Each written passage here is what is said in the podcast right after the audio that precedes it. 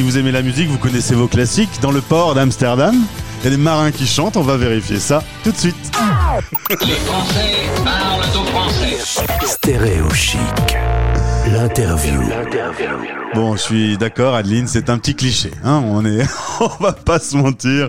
On retrouve Adeline, une française expatriée à Amsterdam, pour nous présenter son réseau qui s'appelle The Musette, son journal en ligne. On va en parler tout de suite. Adeline, bonjour.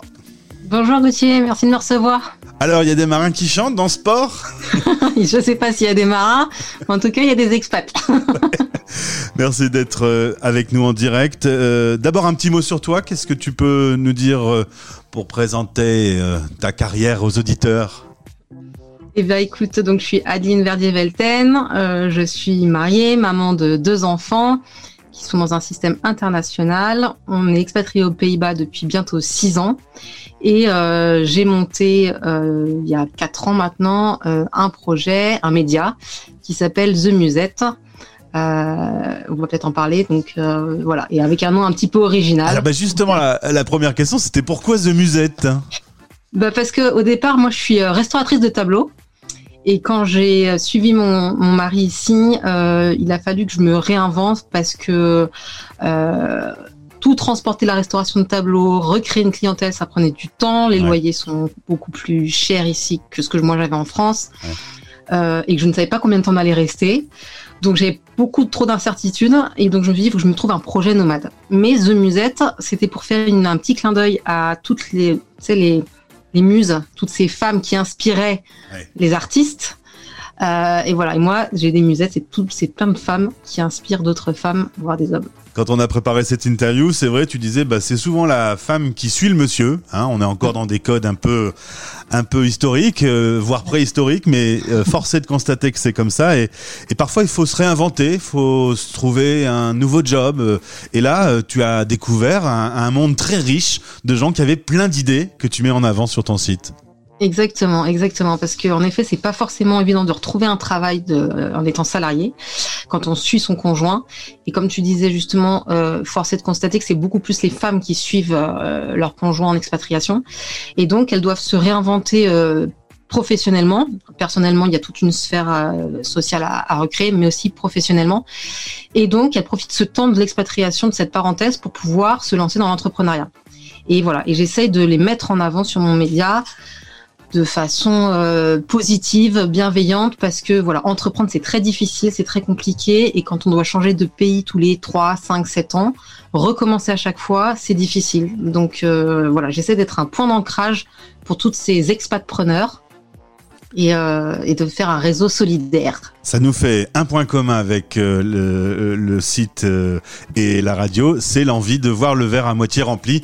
En plus, on en a besoin en ce moment. Hein, on n'entend que des choses euh, affligeantes. Donc, euh, on a besoin de voir un petit peu les, les actions optimistes. Donne-moi un, un exemple, par exemple, euh, d'une personne qui t'a marqué pour son idée, pour son entreprise.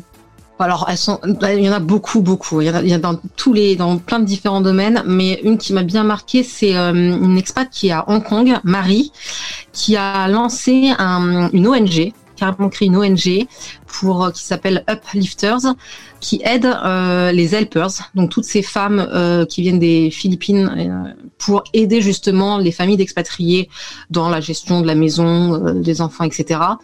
Et ces femmes qui gagnent l'argent renvoient tout cet argent à leur famille et ne savent pas forcément bien le gérer euh, pour elles.